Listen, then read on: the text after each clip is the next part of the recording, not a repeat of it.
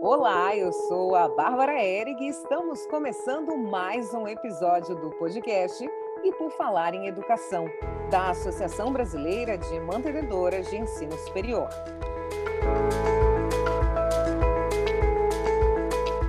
Organizações de todos os setores da sociedade estão passando por transformações e repensando os seus propósitos.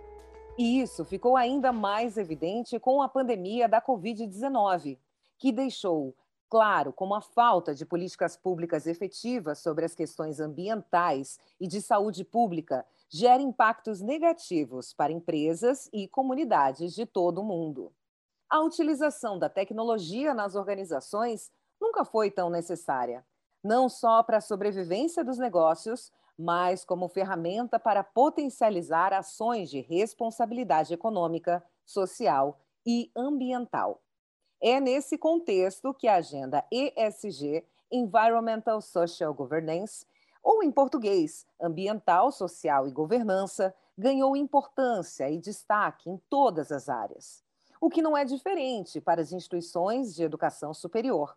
Além de atuar pela competitividade da própria instituição no mercado, o ensino superior tem o desafio de estruturar graduações conectadas com esse cenário.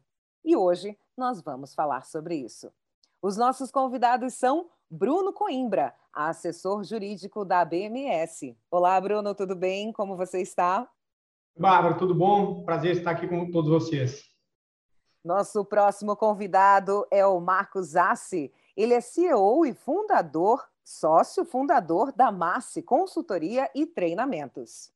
Bom, boa tarde, Bárbara, boa tarde, Bruno, boa tarde, Salmínio.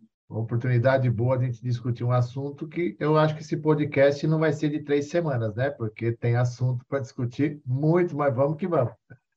Vamos lá, o nosso próximo convidado é Salmínio Nascimento vice-presidente de Relações Institucionais do Grupo Tiradentes. Tudo bem, Salmínio?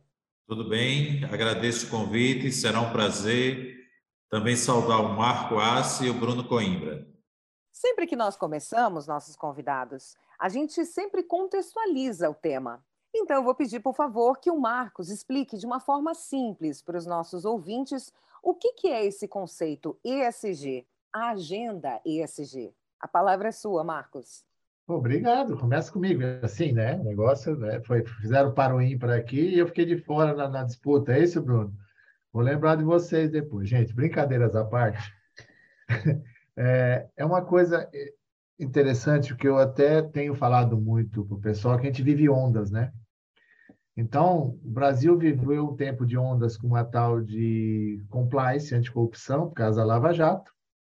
Aí, a hora que a gente começou a esfriar, veio o tal do LGPD, né? Aí muitas pessoas se né, começaram a falar sobre o assunto, mas até sem um embasamento técnico muito grande.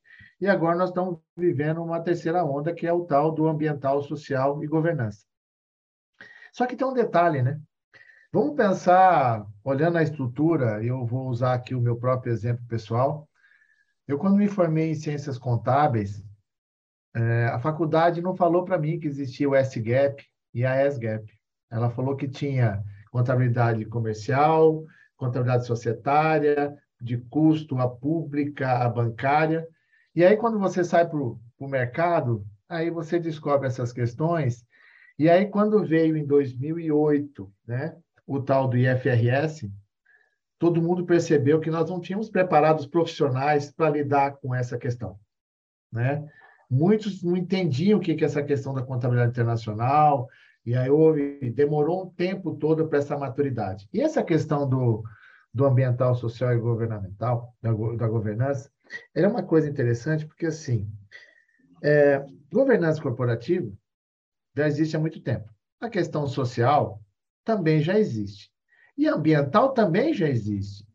Você tem noção, a questão de sustentabilidade já se fala na Bolsa desde os anos 2000, que tinha um índice de sustentabilidade. Né? E tem um erro que está acontecendo nesse processo, que as pessoas elas estão falando isso assustando todo mundo, até os, os, os alunos, que para saber como fazer isso, porque não é toda empresa que tem que se preocupar com, essa, com esse grupo de ESG.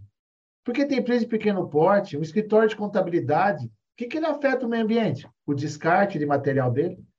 Né? A questão social, isso tem que se preocupar, porque são salários, são empregos, são serviços, são terceiros, todo mundo dependente disso. E a questão da governança, Bárbara, é muito interessante, porque às vezes tem uma empresa que não tem nem gestão, quanto mais governança. Aproveitando aqui, viu, Bruno, só para o Bruno, para o Salmini aqui, o Conselho Regional de Contabilidade aqui em São Paulo, é, ele está com um projeto de implementar capacitação em ambiental, social e governança para escritórios de contabilidade. Por quê? Como que eu vou fazer gestão do processo contábil de uma empresa se eu não faço na minha? Como que eu entendo o processo? Então, é toda uma mudança, né? Eu vou até usar aqui uma, uma brincadeira do, um rapaz que fala da, do coach mineiro, que é mudar não só o mindset, mudar o mindset, o mind 8, o mind 9, todos os minds que a gente puder, né? Para as pessoas entenderem que existe empresa de pequeno, médio e grande porte. Né? Tem empresas de grande porte que tem quem faz na linha de produção, tem né? Por exemplo, vamos pensar as, os hospitais, eles têm os descartes deles que pode causar um problema no ambiente. Não é toda empresa que tem que se preocupar com essa com essa complexidade do processo. Então precisa que as pessoas entendam que a gente tem que começar a dividir essas, esses processos internos para que as pessoas que vão ser os profissionais que vão estudar sobre o assunto, né, eles saiam dessa parte superficial que muita gente está fazendo e entrar no mais profundo, que é entender o processo de negócio. Então, a questão do, do da governança, simples assim, ó, pensar em três questões simples dos princípios da governança: prestação de contas, responsabilidade corporativa e transparência. Tá?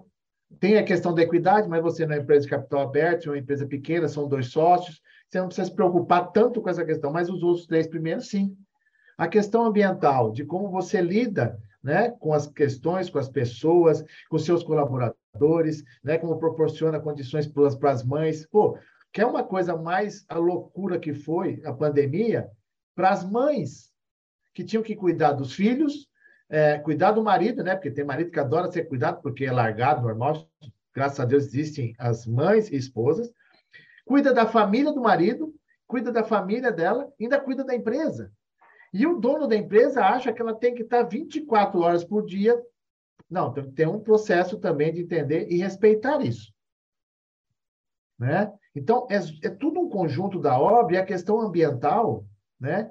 Como que eu trato isso? Não é só pensar, porque tem muitas coisas aqui, Samir, se me corrija depois se estiver errado, muitas empresas acham que cuidar de meio ambiente, colocar uma plaquinha na pracinha em frente a onde a empresa está, eu cuido dessa pracinha. Não é só isso, é de como você proporciona uma, um, um, diferencial. Poxa, tem todo um modelo, né? E a gente percebeu que com o home office, é, as pessoas não tendo que se deslocar o tempo todo para o trabalho, reduziu a emissão de, de, de gases, como melhorou o clima, né? Então, todo um processo de mudança. Então, o ambiental, social e governança é um processo de gestão que as empresas têm que entender e têm que olhar o seu tamanho, porte, complexidade. Tá? Então, é, é, não é só um selo.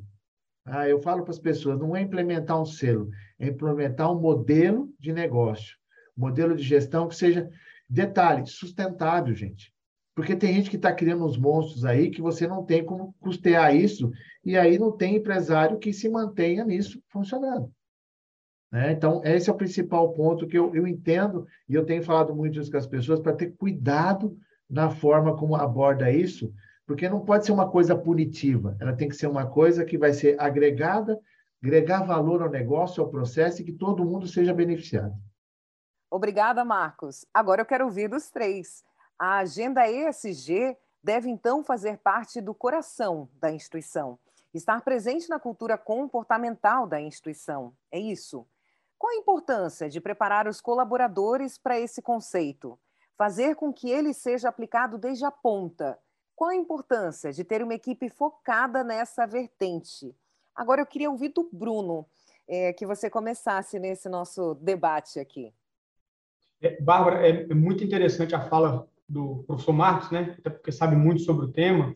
É, a, a, coisa não é estanque, né? Essa questão ela não é estanque no meio ambiente. Foi muito interessante ele falar isso é, é, é, o ambiente como um todo, até com um certo enfoque no ambiente de trabalho, né, dos colaboradores. E aí, nessa vertente, e aí trazendo aqui, eu comento essas, essas duas questões que me pareceram muito relevantes, quando ele também comenta que é o seguinte: espera-se que um escritório né, de contabilidade, de consultoria ou de advocacia eh, saiba qual é a lógica, implemente né, na sua, na, no seu funcionamento para que ele saiba como implementar. A LGPD foi uma marca disso, né? Muita gente vendendo LGPD sem ter a LGPD implementada. Eu acho que o ESG, ESG ele trouxe um pouco dessa lógica. E aí, respondendo agora mais diretamente a sua pergunta, é muito difícil você gerar engajamento, apropriação dos conceitos né, pela sua equipe, pelos gestores da sua equipe, se isso não é, estiver dentro de uma política é, é, para compreensão de todo esse quadro. Então, assim, o que, que é né, o, o ISD, o ESG, né? A, a, o colaborador se apropriar do conceito, né? O que que, o que que isso impacta no dia a dia, né? Quando você traz para o dia a dia, isso fica muito mais absorvível por todos os colaboradores, os gestores, o próprio CEO da empresa, né? No momento de tomar decisões, isso muitas das vezes é um top-down, mas é um top-down que precisa de um campo fértil ali embaixo para que isso tenha uma difusão que vai efetivamente dizer que uma, uma empresa tem isso implementado. É, a diferença é que agora, né, penso eu que a partir de agora o impacto não é simplesmente dentro né, de caixinhas, né, e aplicar e tudo mais. É, as instituições já têm no seu histórico como dimensão de avaliação, e aí eu, eu já, isso eu já passo até para o professor Salmínio, que domina, né, é, dentro, das, dentro das dimensões, são 10, dentro das dimensões de avaliação de uma instituição de ensino, a responsabilidade social com esse enfoque né, do ambiente de trabalho, da responsabilidade social, como eu disse aqui, é, é, isso já está, né, né, professor Salmino, um pouco no nosso DNA, não é isso? Exatamente. Aproveitando aí que o Bruno já fez o repasse, e aí saudando mais uma vez aos colegas, ao Marcos e ao Bruno, é, eu entendo que ela deve começar é, top-down, sim, é, dependendo do nível de governança da empresa, se for uma empresa que tem uma estrutura de conselho de administração, tem que vir um direcionamento do conselho de administração, da diretoria executiva, dos seus comitês. Os colaboradores devem ser capacitados de forma constante, do, do ponto de vista de engajamento com as temáticas, para que esta prática dos colaboradores ela possa interagir no seu processo de relação com os alunos, se for uma instituição de ensino, com os docentes. Ainda eu estou falando na parte administrativa, tá? Se for em uma instituição financeira, onde eu tenho experiência também, na sua relação com a clientela, no acompanhamento dos processos de concessão é, de crédito, se ele tem toda essa formação de entendimento, e não precisa ele ter formação básica na área, porque todas as áreas elas possuem aderência com o que nós estamos tratando aqui, do ESG. E aí eu queria só para concluir, é, abordar um relatório que acabou de ser divulgado pela ONU, que trata do nosso desenvolvimento humano que nós vínhamos num crescimento de, em que a cada dez países, nove evoluíam anualmente nos seus indicadores de desenvolvimento humano e nos primeiros anos aí da pandemia que ainda está em voga, se inverteu. De cada dez, nove evoluíram nos indicadores de desenvolvimento humano. Inclusive, no caso específico do Brasil. Portanto, é, mais do que nunca, é fundamental o conhecimento e, mais do que o conhecimento, o engajamento de colaboradores, seja de uma instituição de ensino superior, seja de qualquer atividade é, profissional, qualquer atividade produtiva, com a temática do desenvolvimento sustentável, com a temática da governança, com a responsabilidade social, para que a gente possa conviver no mundo melhor. Agora, Marcos, a sua palavra.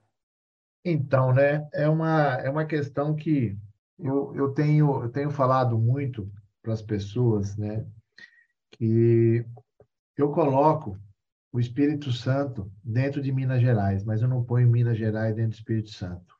Em outras palavras, o que serve para um não serve para outro. Tem que olhar, entender, conversar. Né? Tem que ter conselheiros que também conheçam isso e não estejam focados somente em resultados, que entendam de processo. Conselhos de administração que esteja pluralidade de pessoas, pessoas com diversidade de conhecimento, né? Não é, e é, é interessante, a gente tem, eu tenho visto um movimento, olha, temos que ter mulheres no conselho, temos que ter, temos que ter, temos que ter todo mundo, desde que todo possa contribuir adequadamente para o negócio, né? Eu vou usar um, um, um exemplo real que aconteceu aqui, só para a gente não, é o que aconteceu com a Vale em Brumadinho. Assim que aconteceu o vazamento da, da, da barragem, nós, lá no IBGC, fizemos um trabalho, tive um estudo, que o conselho de administração da Vale não tinha um especialista em mineração. E você deveria ter uma empresa, uma empresa que trabalha com extração de minérios, você deveria ter especialista com isso. Então, se você tem uma instituição financeira, e acontece muito, viu, Samir, eu trabalho com cooperativa de crédito, nem sempre os conselheiros entendem do que é ser uma instituição financeira. Aí você tem outras cooperativas médicas, o cara, ele é um bom médico, mas não sabe fazer gestão. Então, é, é todo um processo de mudança né, dessa condição. E assim, e o que, que acontece muito? Às vezes vem top-down, mas vem errado. Porque o planejamento estratégico está sonhando, o planejamento tático está dormindo, o operacional tendo pesadelo. Porque não se conversam para poder fazer isso, entender os impactos, porque tem custo para poder fazer isso, aos modelos que servem por aí. Então, acho que a gente tem que fazer o seguinte: olha, gente, é necessário, tem que estar numa agenda, mas avalie. Primeiro, manter a empresa funcionando, porque isso acontece, Bruno. Tem normas, procedimentos, sistema, pessoas capacitadas, a empresa dá prejuízo, cara, desculpa. Eu estou em compliance, estou em governança, estou com risco, controle, mas está dando prejuízo, não vai ficar. Sabe? Então, é, é, é essa questão que eu não quero e eu já, como trabalho isso há muito tempo, a gente sempre tenta orientar assim, vamos conversar todo mundo, porque é todo mundo no processo. Né? Para que, que serve um conselho? Para aconselhar. Para que, que serve um gestor? Para gerir. Para que, que serve um assessor? Para assessorar. Para que serve um gerente? Para gerenciar. Então, você tem essa... E para que, que serve um colaborador, Bárbara? Para colaborar. Só que nem todo mundo entra nessa mesma vibe. Então, a pessoa esquece que somos todos no mesmo barco. Né? De vez em quando eu escuto assim, Bárbara, olha, parece que tem várias empresas dentro da mesma empresa, porque as pessoas não estão engajadas no mesmo propósito. Então, quando isso não acontece, não vai ser o ISD que vai resolver, né? Vai ter que ser uma mudança, né? E eu, eu digo o seguinte, como que eu mudo a cultura de uma empresa? Gerenciando condutas e aprimorando posturas. Quando você tem isso em mãos, a cultura vem. E deixa eu já emendar uma pergunta: é, qual a diferença do ESG para responsabilidade social, já que é um item obrigatório na avaliação das instituições de educação superior? E essa pergunta eu queria direcionar para o Bruno. Bárbara, é, é, um pouco do que eu tinha até antecipado é, aqui, né, no fato de que a, a lei dos sinais, que é uma das nossas referências da avaliação da educação superior, uma lei, né, ela, ela já traz essa lógica da responsabilidade social como uma dimensão de avaliação. Mas o, o ISG ele não, ele não se encerra aí, né? Ele é mais do que isso, né? Então eu não vejo exatamente uma diferença entre responsabilidade social e o ISD. É, na minha percepção, eu colocaria a responsabilidade social contida dentro dessa lógica de implementação né, é, de, de, toda essa, essa, essa mudança de cultura, né, para usar uma palavra que o professor Marcos disse. Então, assim, é, e, e, mais do que isso, talvez, é, otimista que sou, né, as instituições de, de, educação superior, elas já têm um impacto social né, como razão da sua atividade. É finalístico né, no, nosso, no nosso agir, né, no nosso cotidiano, essa questão é, já, é, é o fim a que se destina uma instituição né, de educação superior. É, mas o impacto né, da educação na sociedade ele não é mensurado enquanto um valor social efetivamente. Então, o ESG pode, ele pode, penso eu, né, pode agregar valores aos indicadores, o ENAD, o censo, né, os dados em relação à população. Né, após a chegada dessa faculdade, um curso de pedagogia, qual foi a transformação que ele trouxe para aquela comunidade acadêmica? E, como um último apontamento, né, até pela atualidade dessa informação, as instituições de educação superior estão atualmente implementando as diretrizes curriculares nacionais de extensão, as atividades extensionistas, que são aquelas intimamente conectadas com a sociedade. Então, isso, no meu, no meu pensamento, é, assim, é essa total conexão que traz o ESG como lógica né, da, da, da, desse diálogo, dessa, desse posicionamento de uma instituição de educação superior na sua comunidade acadêmica, na sua sociedade. E aí me parece um, um, um vórtice maravilhoso de coisas boas acontecendo. Por quê? É uma questão ex excelente para o funcionamento interno da instituição, para a sua comunidade acadêmica, aqui um pouco mais restrita, e para a sociedade como um todo, a entrega eu, eu não sei se eu sou muito entusiasmado com as instituições de educação superior, mas me parece das entregas mais valiosas que uma sociedade tem para fazer com toda a sua população, com a sua nação. É, é essa, é essa paixão pelo que se faz que move o mundo, né, Bruno? Obrigada pela tua resposta. E é a instituição de ensino que prepara o aluno para o mercado de trabalho. Então, se a sociedade cobra por práticas de ESG, como a gente está falando em inglês, ou ESG em português, é natural presumir que as faculdades e universidades ensinem os alunos a adotar essas boas práticas ambientais, sociais e de governança. E eu queria também a opinião dos três nesse momento. Se a agenda ESG pode ser incluída no currículo de todos os cursos que uma instituição oferece ou não. Como fazer isso? E aí eu quero começar pelo Salmínio, jogando essa pergunta para que você possa trazer essa elucidação para a gente. Muito bom, e agradeço. É, eu acho que as nossas falas aqui, elas se conectam. Então, conectando aí já com, com o que o Bruno falou, via a extensão universitária. Esse é um passo fundamental. Inclusive, na instituição aqui na qual eu trabalho, o Grupo Tiradentes, é, a pauta principal da semana de extensão vai ser a agenda ESG. Essa vai ser a pauta. Porque é na extensão universitária que eu posso conectar diferentes formações na agenda de sustentabilidade. Até porque a gente está trabalhando numa lógica de não ter mais um relatório de responsabilidade social, e sim um relatório de sustentabilidade onde eu traga a política de responsabilidade socioambiental, a estratégia de sustentabilidade, a acessibilidade, a diversidade, é, a inclusão social. Então, eu penso que ela é transversal. Eu tenho múltiplas formações. Né? Então, uma das minhas formações que conecta muito fortemente é de geografia. Eu sou mais economista é, do que geógrafo, mas enquanto geógrafo, na, na visão é, de mundo, é, eu entendo que cabe de forma transversal, principalmente pela via da extensão universitária, a discussão da agenda ESG, porque nós não podemos somente formar técnicos puros, profissionais que não entendam que a sustentabilidade é fundamental, inclusive para a competitividade da empresa onde ele vai estar trabalhando, da empresa que ele vai formar. Então, meu pensamento é de que não há é, a obrigatoriedade de, porque, por exemplo, no direito, eu também tenho a formação no direito, você tem a, o direito ambiental.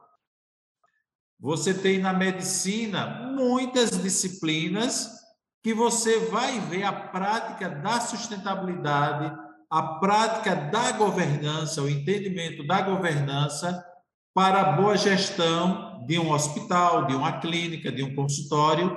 Então, eu penso que isso pode ser feito permanentemente nas atividades de extensão que as instituições de ensino é, tanto é, protagonizam. Agora eu queria ouvir o Marcos. Concorda, discorda? Não, ou então chama só... os universitários para responder essa pergunta? Ah, tranquilo, não preciso nem travar a tela para falar aqui para vocês. É uma coisa, Bárbara, é seguinte, eu até falei outro dia no evento, que me falaram sobre a questão da responsabilidade socioambiental. Né? Eu falei assim, tá bom, então vamos lá, responsabilidade socioambiental, responsabilidade social, aí você tem responsabilidade fiscal, você tem responsabilidade societária, você tem responsabilidade financeira, você tem responsabilidade é, trabalhista. tudo é um conjunto de responsabilidade. Eu preciso colocar as pessoas dentro de cada um do seu quadrado, né? E até aproveitando que o Bruno falou, outro dia um cliente chegou para mim e falou assim, o Cassi, eu quero que você ensine meu pessoal a pensar fora da caixa. Eu falei, não, não, não, calma, explicar. Eu vou ensinar eles a pensar dentro da caixa primeiro, porque eles têm que aprender que existem limites. Porque a pessoa não aprende os limites, quando eu ponho ele para fora da caixa, ele vai parecer um Forrest Gump, vai sair correndo e não vai voltar nunca mais. Né? Vai passar por toda a história americana até voltar. Então, as pessoas elas querem inovar, elas querem modernizar, mas sem conhecer o básico, sem conhecer a essência. Entenda o negócio primeiro, as suas limitações, as suas capacidades, para que você possa fazer. Porque, assim, eu penso na sustentabilidade já há muito tempo, né? como uma forma de manter a empresa sustentável dentro dos padrões que ela possa fazer. Porque se não, a empresa não tiver resultado, cara, esquece. Pode, pode ser uma ONG, ela fecha se não tiver investidor. Né? Então, tudo é um conjunto em que as responsabilidades elas existem. E aí que eu acho que é a questão primordial, né? Sair, as pessoas saírem né, de um curso de graduação, entendendo que não é só uma, um modo de fazer, é um status quo do processo. Você é contador, você é gestor, você é TI, você é desenvolvedor. Todo mundo tem um grau de responsabilidade no que vai fazer e em quem vai receber o processo. Né? Então, eu penso dessa seguinte, dessa seguinte maneira. O cara, quando tem uma empresa, quantos empregos... Né? Ontem, ontem mesmo no treinamento, eu perguntei para um dos nossos clientes, quantos funcionários você tem? Mil. Sabe quantas pessoas são dependentes da sua empresa? Um dos gestores falou, mil. Falei, não, três mil no mínimo, porque se um funcionário morar com o pai e com a mãe, já são mais dois. Se um for casado e tem filho, mais dois. Né? Então, no mínimo, são três mil pessoas diretas. Você tem mais é, os indiretos, que também dependem do seu trabalho, porque você tem os seus terceiros. E quantas pessoas consumem o seu produto? For 160 mil vidas. Assim, então, se de repente a sua empresa quebrar, você vai causar um baita do impacto. Então, a pessoa tem que saber que tem que fazer uma gestão para que o negócio seja contínuo e todo mundo possa se beneficiar daquele quem recebe o seu produto e quem trabalha na empresa. Né? Então, é essa mudança, é, é mudar essa questão, viu, Bárbara? Entender que não é só uma questão né, do ambiental, uma questão né, de todo o contexto, né, de tudo aquilo que as pessoas têm, e, e cada decisão que se toma pode causar um impacto. E não tomar decisão também é uma decisão, certo, Bruno? Passa a bola agora para o Bruno. Bruno, queres acrescentar mais alguma coisa nessa pergunta, nesse debate? Fica até difícil acrescentar, mas ah, é exatamente isso, né, professor Marcos? Palmínio delinearam muito bem esse, esse ponto. É, o efeito dos cursos, né, é, o, o, profissional que eu coloco no mercado de trabalho, eu dei aqui o exemplo de um curso de pedagogia, mas da mesma forma um curso de engenharia, um curso de direito, né, são atores sociais, né, é, os egressos das nossas instituições, os nossos alunos, enquanto ainda estão nos, nas incubadoras, fazendo seus, as, suas, as suas atividades extensionistas, as suas monitorias, os nossos professores que estão fazendo estágio supervisionado é, é, nas escolas. Então, é, é, é, essa nossa prática, o nosso dia a dia voltado para o, vou usar o português então, do, ES, do ESG, é, muito efetivo, sabe, Bárbara? E é exatamente essa linha, é pouco acrescentado que o professor Marcos e o professor Salmínio comentaram aqui. Bruno, continua comigo aqui, porque algumas grandes empresas estão divulgando documentos com metas públicas de compromissos ESG. A BMS, como representante do setor educacional superior privado, pensa em algo nesse sentido? De forma a orientar, incentivar também que as instituições comprometam publicamente com isso? Com toda certeza, Bárbara. Esse podcast, inclusive, é parte desse movimento. Né? de forma até o que nós comentamos aqui no início da nossa fala, a absorção, a, é, as pessoas se apropriarem é, dos conceitos, né? O professor Marcos falou é, o, o, compliance, né? Às vezes a gente, quando fala inglês, vende mais caro, né? O compliance, a LGPD, a gente tem muito disso né, nesse tipo de, de mercado, mas é, a gente vem passando por essas questões e aqui, de modo nenhum, estou é, é, dizendo que não é importante se tornam questões essenciais, até primárias em uma empresa que se pretende. Mas até antes de comentar, Bárbara, se me permite, puxando um pouquinho da fala do professor Marcos, é, nós temos uma questão no Brasil que é o tal custo de conformidade. Então, é, é, muito apropriada a fala do professor Marcos, que é assim, se eu for gastar 100% do meu faturamento para estar pleno em compliance, LGPD e ESG, alguma coisa está errada, porque o meu custo de conformidade não pode ser o faturamento da minha empresa. Então, é o, fato até da, da, da, empresa perseguir esses objetivos, né, é, a, a, a alcançar uma, um ambiente ideal de trabalho, repercussão social, da sua atuação né, também no mercado, questões de governança, isso tudo é muito desejável para as empresas, mas, claro, tem que fazer de forma equilibrada, técnica, responsável, sobre todas as perspectivas. E a BMS, sim, pensa isso. Esse podcast, é, eu aqui, agora, efetivamente com o boné de assessor jurídico, é parte desse movimento da BMS. Nós temos um código é, ético da BMS que é, sempre precisa é, de aprimoramentos, de ser revisitado ele é um nascedor de várias discussões que teremos aqui, a própria participação da BMS nas diretrizes curriculares, nas políticas públicas do Ministério da Educação tendentes à ampliação do acesso. A gente trabalha dioturnamente né, para proteger o ProUni, para ampliar, ampliar, né, para ampliar o FIES. Então, tudo isso é parte do trabalho da BMS. E sim, mais uma vez, é, a orientação e a estabilização desses conceitos e principalmente, o professor Salmini sabe disso, o Grupo Tiradentes é um grande grupo, né, talvez né, terá muito mais, talvez não, com certeza terá muito mais facilidade nessa implementação, nos processos, já é algo natural de um grande grupo, como é o Grupo Tiradentes. Mas uma pequena instituição, se não tiver é, acesso à fala do professor Salmínio, conhecer o professor Marcos assim, para entender toda essa lógica, o que eu comentei aqui anteriormente, que é o custo de conformidade, pode ter um impacto na sustentabilidade, não social, mas financeira de uma instituição. Que também, né, professor Salmini, sustentabilidade financeira também é obrigação nossa na dimensão da nossa avaliação. Então, não dá para quebrar e tá preenchendo todos esses requisitos dessas várias questões que a gente comentou aqui, não. Então, sim, a BMS vai trabalhar, tem trabalhado por isso, Bárbara, é, principalmente com enfoque nas pequenas e médias instituições, que é o, o nosso público, nosso grande público aqui da associação. Salmínio, na sua instituição existe um núcleo que cuida dessa agenda? E se não existe, você enxerga isso como uma tendência à medida que o assunto vai ganhando cada vez mais importância e mais voz na sociedade? Eu vou, eu vou, citar dois exemplos. Eu vou citar um exemplo de uma outra posição que eu tenho e da instituição pela qual estou falando. Eu também sou presidente do Conselho de Administração de um banco, um banco público federal, que é o Banco do Nordeste. E o Banco do Nordeste ele implementou essa jornada da agenda ESG desde os anos 90, quando nem se tocava, nem se falava. Na, naquela época, eles criaram um projeto estruturante de meio ambiente, foi feita uma adesão ao Protocolo Verde, foi feito a criação de um programa de financiamento específico para a área ambiental, e foi e, e, tinha uma agenda ambiental naquela época, onde o banco iniciou aí a publicação de balanço social e demonstração de informações de natureza social e ambiental. Isso foi evoluindo. E aí, nos anos 2007 a 2013, foi feita a adesão ao Pacto Global, e aí o relatório passou não, a não ser balanço social, e sim um relatório de sustentabilidade, destacando os projetos sociais e proequidade no gênero.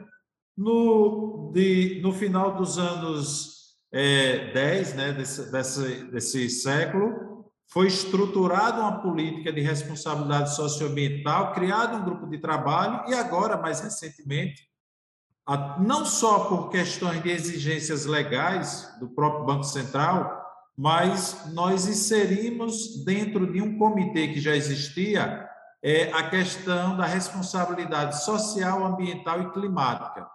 Então, a agenda ela vem do conselho de administração até um, uma superintendência naquele banco que cuida de toda a estratégia de sustentabilidade. Bem, este é o exemplo de um banco que conecta a estratégia ESG com alguns ODSs é, que foram selecionados com indicadores e metas. Na instituição de ensino onde eu sou o institucional e também o administrativo e financeiro, nós temos sim pró-reitorias que acompanham toda a agenda SG que está sendo implementada, inicialmente na extensão universitária, mas também com o corpo funcional, também mudando a política de formação docente para que ele entenda que é fundamental explicar para um aluno a questão da eficiência do uso energético, fontes alternativas de energia, só para citar um exemplo, para que a gente tenha isso é, de forma estruturada. Então, o exemplo que eu citei de uma instituição financeira, onde eu estou lá conduzindo o conselho de administração, ele, ele é um benchmark bem interessante para uma instituição de ensino superior fazer esse trabalho e mais, enquanto instituição de ensino superior, propagar com as instituições no ensino básico, no ensino fundamental, para que nós já tenhamos aqui os adolescentes e adultos que estão chegando com é, esta formação básica fundamental que este novo milênio tanto exige. Acrescentando ao que o Salmínio disse, Bruno e Marcos, nossos convidados do podcast de hoje, como vocês enxergam a possibilidade de uma instituição que ainda não utilize o modelo de governança, utilize premissas do ESG no seu modelo diretivo? Como? Ô, Bárbara, eu vou tomar liberdade, viu, Bruno, aqui, tá? Rapidinho, porque eu sou só professor de 14 universidades, tá? No Brasil todo. E cada uma tem uma forma diferente de ver a mesma coisa. E é interessante isso, e até aproveitando aqui, Bárbara, para quem tá, vai, vai nos ouvir, nos assistir, assim, ó. Quem está no grande centro tem uma visão diferente. Sai 200 quilômetros do grande centro, você vai ver um outro universo tá? É, como eu digo, é um outro patamar, sabe? De você, é, você imagina, eu tô, vamos pensar na seguinte situação, né? Por exemplo, tá lá em Fortaleza, conheço muito bem o Banco do Nordeste, já treinei muita gente daí, viu, Samir? Vixe, mas muita gente da curso de risco, compliance, controles internos, o povo não aguentava nem me ver mais aí, né? aí dentro com o pessoal. E, e é muito interessante porque, assim, você está nas capitais, a informação chega, ela é muito mais fácil, muito mais acessível.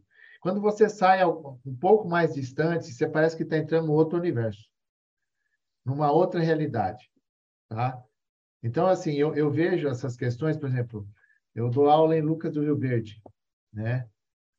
Quando eu fui falar de compliance lá a primeira vez, né? Compliance do agronegócio, né? falar sobre a questão dos monitoramentos, das regras, do compliance financeiro. Foi uma surpresa para todo mundo que parecia que eu estava vindo de um outro universo.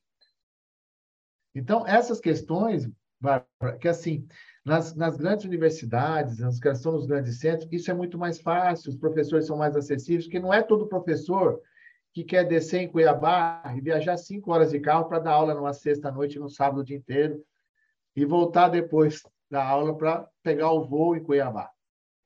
E olha que agora ainda tem Sinop, lá já reduziu uma hora e meia, né?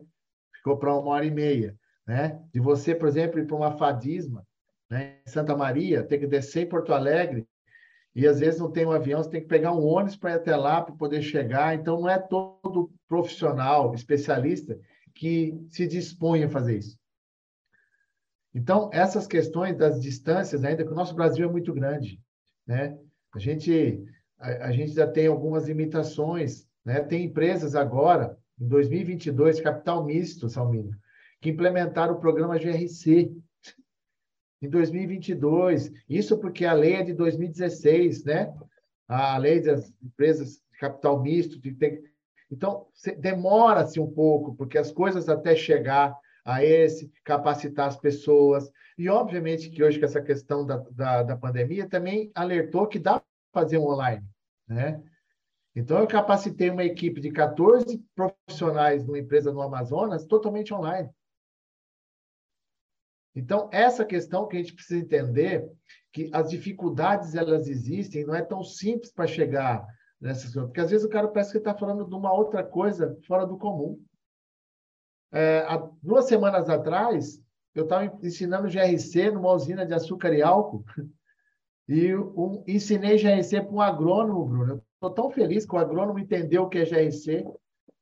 Que ele falou assim, eu não fazia ideia do que era esse processo de controle, de governança, de risco, a questão de todas as regras a serem seguidas. Então, existe ainda muito espaço para a gente transformar isso aqui de uma maneira melhor para as pessoas terem condições de trabalhar. Né? Então, é, é, essa questão, né? e próprias instituições de ensino, aqui eu vou né, fazer um comentário, muitas delas também têm má gestão né? e acabam causando problemas com os próprios profissionais que não querem trabalhar numa instituição de ensino, que não respeita os seus colaboradores, que não paga em dia, e aí você vai perdendo os grandes profissionais, porque ninguém, né? nem relógio trabalha de graça. Então, é esse contexto também que a gente precisa entender que a empresa, né? E até outro dia um amigo meu falou assim, o Arce, tem instituição de ensino que é a base de filantropia, mas tem umas que eu acho que é pilantropia. Assim, então, a gente tem que combater isso e um propósito único que todo mundo seja beneficiado. Né? Então, é, é muito importante isso.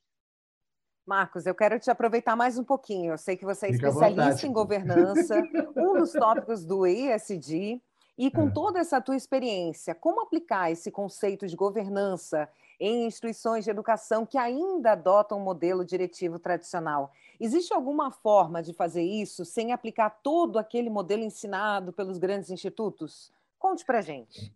Bom, eu sempre faço para as pessoas que têm uma frase minha que é o ótimo inimigo do bom.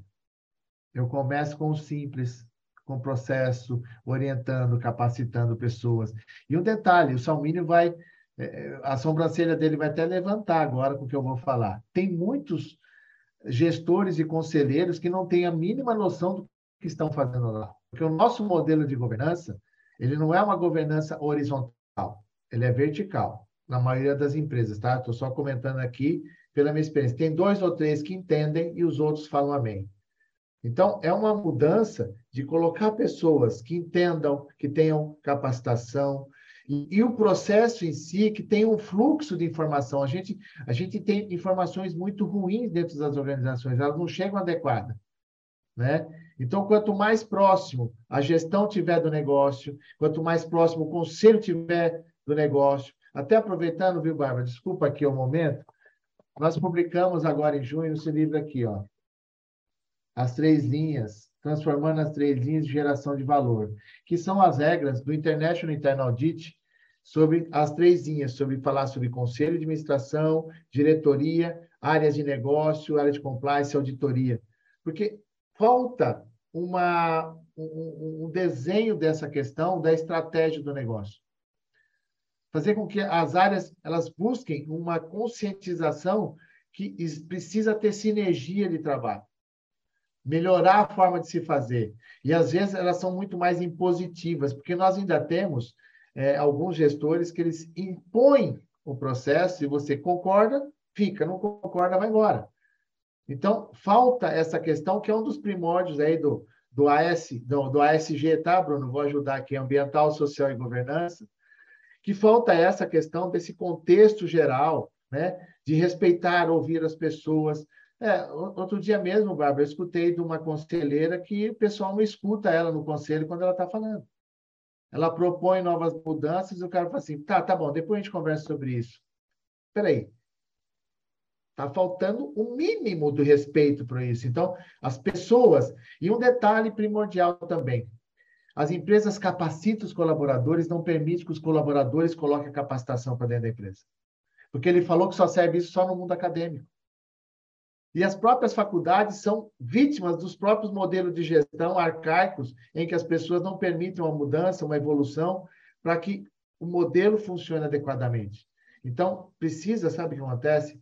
É, eu vou, eu, eu posso até ser punido no que eu vou falar, mas precisa de um pouco de humildade, saber ouvir, saber buscar um modelo que seja condizente para quem vai receber o produto, para quem produz e para quem gerencia o produto, sabe? Não tem essa questão. Ela às vezes é muito mais impositiva do que operacional.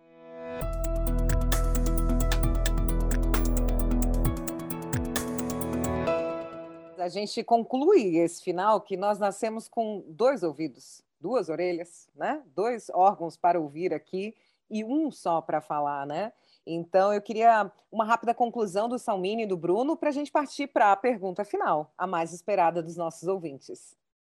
É, a minha conclusão é de que o tema ESG ele tem que estar presente nas instituições de ensino, não só superior, mas no ensino básico. É, ele tem que estar presente nas empresas de forma permanente, até para que elas possam ser, elas possam competir de forma adequada às vezes, não só por questões legais, regulatórias, mas pela própria aceitação que a sociedade vai ter de seus produtos e serviços a serem ofertados. E que o tema não é, é de propriedade de formação específica nenhuma. Não é uma formação específica que é dona do tema. O tema é de todos, é para todos. E é assim que eu vejo, de forma interdisciplinar, a formação que nós temos que levar para os jovens e também para os adultos que já estão formados na nova temática que o mundo tanto necessita. Essa, é, esse, esse seria meu pensamento final. Bruno, com você agora.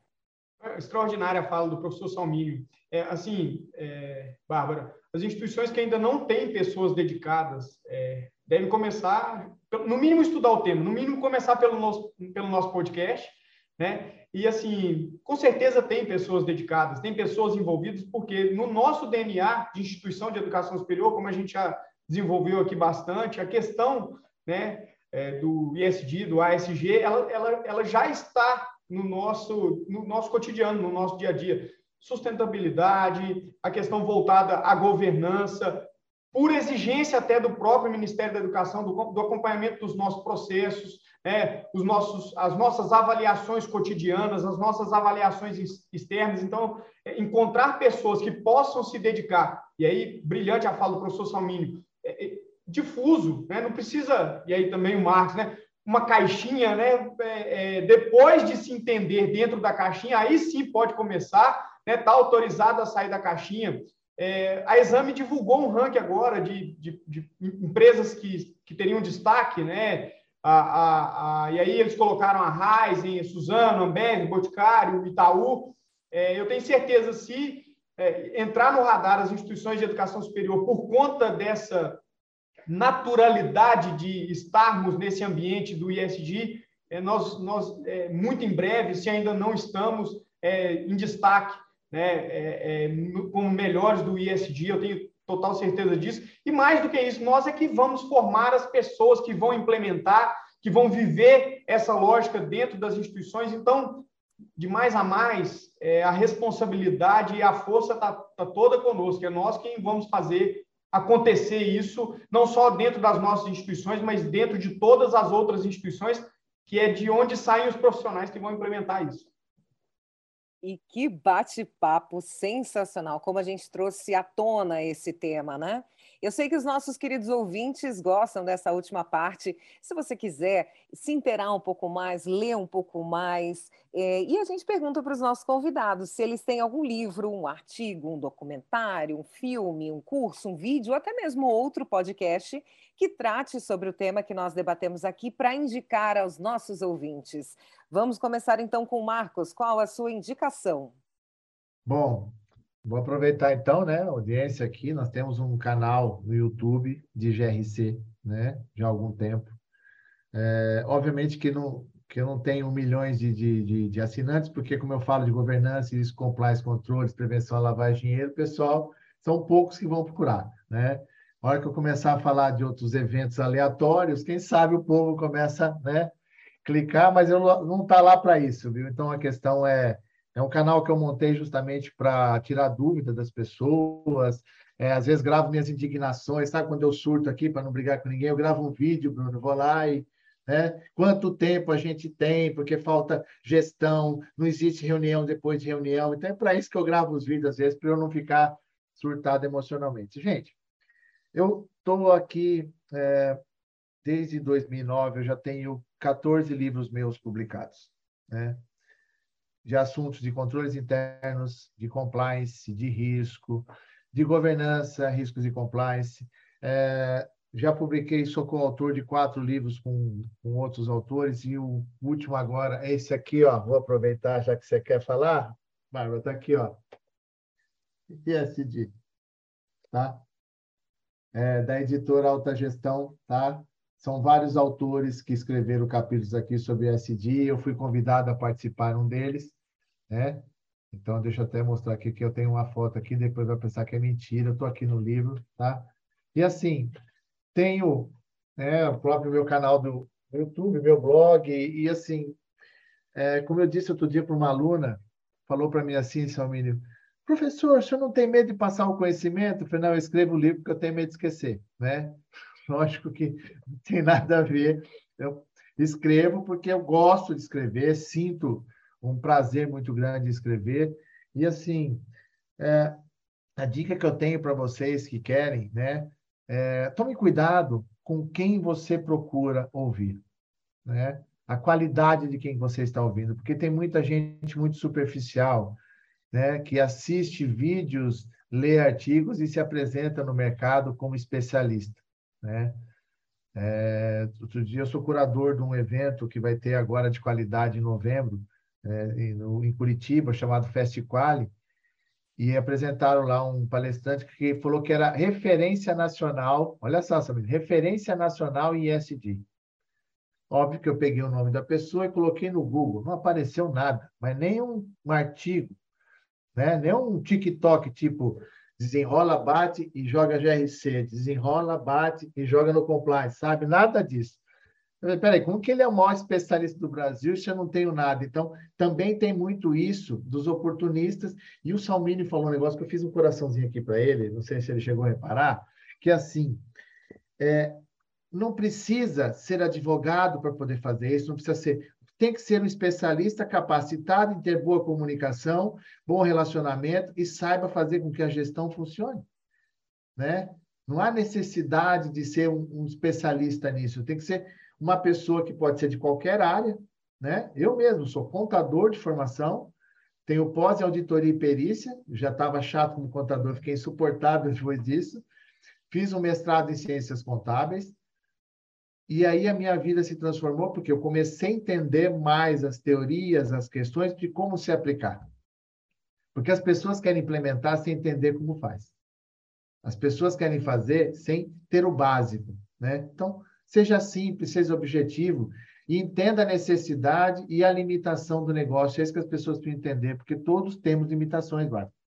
E ela é limitada com um negócio chamado faz-me rir, né? Dinheiro no bolso. Então, sabe? É isso que vai facilitar, mas tem que ter orçamento, tem que ter um planejamento, sustentabilidade e todo um contexto. Todos fazem parte do processo. Eu não faço nada sozinho. Esse é o meu principal recado aqui para quem gostaria de saber. Super dicas do Marcos. Agora eu quero ouvir o Bruno. Qual é a sua dica aí para os nossos ouvintes? Abra, eu vou pelo caminho mais fácil, né? Primeiro é acompanhar o professor Marcos Assi, né? As publicações, as redes dele, o LinkedIn dele, é, é, é uma referência e é uma referência nesse não é quem né, aquela máxima que eu acho odiosa até que quem não sabe ensina não o professor Marcos sabe na prática então implementa e tudo mais é porque né, é, é, muita gente ensinando muita coisa que não sabe, então é, é, uma felicidade ter aqui o professor Marcos conosco aqui, Salmino também, eu falei aqui de algumas empresas, mas o Grupo Tiradentes também é referência, a BMS sempre um ambiente muito saudável do ponto de vista de troca de experiências, e o professor Salmino é das pessoas mais generosas da nossa, da nossa diretoria, ah, mas sendo objetivo, assim, eu, eu, eu acho importantíssimo que quem está começando a tatear o ambiente né, esteja muito atento às publicações, às premissas né, do Instituto Brasileiro de Governança Corporativa, né, o IBGC. O professor Marcos mencionou aqui. É, tem questões ali da Fundação Dom Cabral também, que são referência e tudo mais. E para dizer um livro, né, é, o professor Marcos fez referência aqui, eu, eu vou para um outro que foi um livro que é, para mim também foi bem, bem, bem interessante, que é o Cisne Verde o Capitalismo de Stakeholder, que é da coordenação da professora Juliana Nascimento. É um bom livro também de, de compreensão do macro, ela é coordenadora, são vários autores, de compreensão desse macro também. É, penso que seja isso, para um início de caminho né, é, para a compreensão de tudo isso. E aí, voltando à sua pergunta sobre a BMS, seguramente a gente deve ter seminários, cursos, e contamos aqui né, mais ainda com a colaboração do professor Marcos, professor Salmini, pra, do porvir na BMS em relação a essa temática que é de extrema relevância. Salmini, agora queremos as suas dicas para os nossos ouvintes que já estão atentos a tudo que eles vão poder ver, ouvir, escutar e vão poder reproduzir de uma maneira com qualidade. Então, Bárbara, eu vou aproveitar aí já a fala dos dois, né, tanto do Marcos como do Bruno. É, a publicação mais recente do Instituto Brasileiro de Governança Corporativa é uma publicação deste ano, de 2022, uma publicação de 78 páginas, que está disponível gratuitamente no, no site do IBGC. Ela fala do mapeamento e da regulação da temática nas companhias de capital aberto para os mercados desenvolvidos, mas são exemplos que servem para as de capital fechado, as pequenas empresas, para que a gente possa ter uma implementação. Uma segunda recomendação que eu daria é o, o relatório que foi divulgado pela ONU, pelo PNUD recentemente, o relatório do desenvolvimento humano 2021-2022, cujo título é Tempos incertos vidas instáveis, construir o futuro no mundo em transformação. É, é, um, é um relatório de 40 páginas, mas que traz muitas informações sobre a temática que nós discutimos hoje. Era, eram inicialmente essas dicas, mas outras nós estaremos inserindo lá no site da BMS. Quero dizer que foi uma honra, um grande prazer, Bárbara, estar aqui com o professor Marcos e com o doutor Bruno. Bruno, sua despedida, e na sequência, Marcos, sua despedida. Para mim é uma felicidade estar aqui com o professor Marcos, professor Salmílio. É, é, Marcos conheço há, há, há, menos tempo, mas muito feliz de estar acompanhando o trabalho dele. É, professor Salmínio, um, um grande amigo, para mim, uma, uma, honra imensa. E fica esse convite para que esse podcast seja o start né, dessa maior discussão, mais densa aqui no âmbito da associação, para que as instituições de educação superior possam não só cumprir a sua obrigação né, de avaliação, mas é, é, é, pavimentar né, essa, essa vereda aí por onde tanto as instituições como todas as demais empresas vão passar com a qualificação profissional interna e para o mundo do trabalho, o mundo da pesquisa e tudo mais que, que o ISD vai, vai contribuir enormemente para a evolução das nossas corporações. De mais a mais é agradecer, Bárbara. Muito obrigado. Bom, eu eu tomei uma surpresa quando fui receber o convite para participar aqui. Falei assim, meu Deus, o que está acontecendo? Né? Foi indicação, indicação. Falei, Jesus, o povo está me indicando, o povo está ficando tudo doido, né? Mas eu, eu vou dizer uma coisa, Bruno, eu agradeço aí as suas palavras, Salmino, eu agradeço também a oportunidade. É, e, e é uma coisa interessante, e eu falo isso para as pessoas, quando você faz as coisas boas, sem esperar retorno, mas você faz porque quer fazer, porque você quer ser, fazer uma, ser uma diferença e fazer para as pessoas, independente do que você faz. Eu vou só um, usar um exemplo, que de vez em quando você chega num evento em Ji-Paraná, você está dando uma palestra, a pessoa vem, ela nem faz parte do evento, ela chegou ali, pediu autorização, porque ela tem livro seu, e foi lá para pegar um autógrafo seu, porque ela ficou sabendo que você está chegando na cidade. Isso não tem é, valor que remunere essa satisfação de que você está mudando a vida de alguém. Então, eu digo para todos que estão nos, nos ouvindo, nos assistindo, faça para os outros o que você gostaria que fizessem para você. Tá? Seja você a diferença de você mesmo. Não importa o que os outros façam de errado, faça o seu bem feito. Se a gente fizesse tudo certo, tudo tranquilo, não haveria necessidade de tanta regra, de tanto controle, de tanta legislação. Mas, infelizmente, vivemos em um mundo em que as pessoas descumprem regras. Então, é, é difícil, ser no dia a dia, orientar as pessoas a fazer o correto, né? E tem uma, uma fala que eu escutei uma vez de um presidente do conselho, viu, Salvini? que ele disse para a diretora operacional dele: não chama mais o ACE na nossa reunião, não. Eu falo, por quê? O ACE entra na mente da gente, a gente não consegue fazer do nosso jeitinho. Quer fazer, mas é para isso que ele está aqui. Né? E aí, para a questão do ASD, tá? Uma frase de uma pessoa que eu admiro bastante. Quando o custo do controle superar o benefício, avalie a necessidade de implementação do controle. Eu te amo, Marcos Assi. Essa é a principal brincadeira que eu faço. Gente, antes de fazer, avalie, teste, oriente e vê se você tem condição de fazer. Não se faz, não se muda uma empresa de 30 anos em seis meses. Ela tem que ter um processo, ela tem que ter uma avaliação e faça esse escalonado para que lá na frente você tenha a satisfação de ter deixado um legado, que é uma empresa diferente, onde você passou e fez a diferença. Esse é o meu recado, Bárbara. E nós fechamos com chave de ouro mais um episódio do nosso podcast. Eu queria agradecer aos nossos convidados e também a você por acompanhar o nosso podcast. Lembramos que todos os links e indicações citadas aqui estarão disponíveis na descrição do podcast. E se ficou alguma dúvida, ou você tem algum comentário, ou quem sabe quer fazer uma sugestão de pauta, fale com a gente pelo e-mail e por falar em educacão abms.org.br.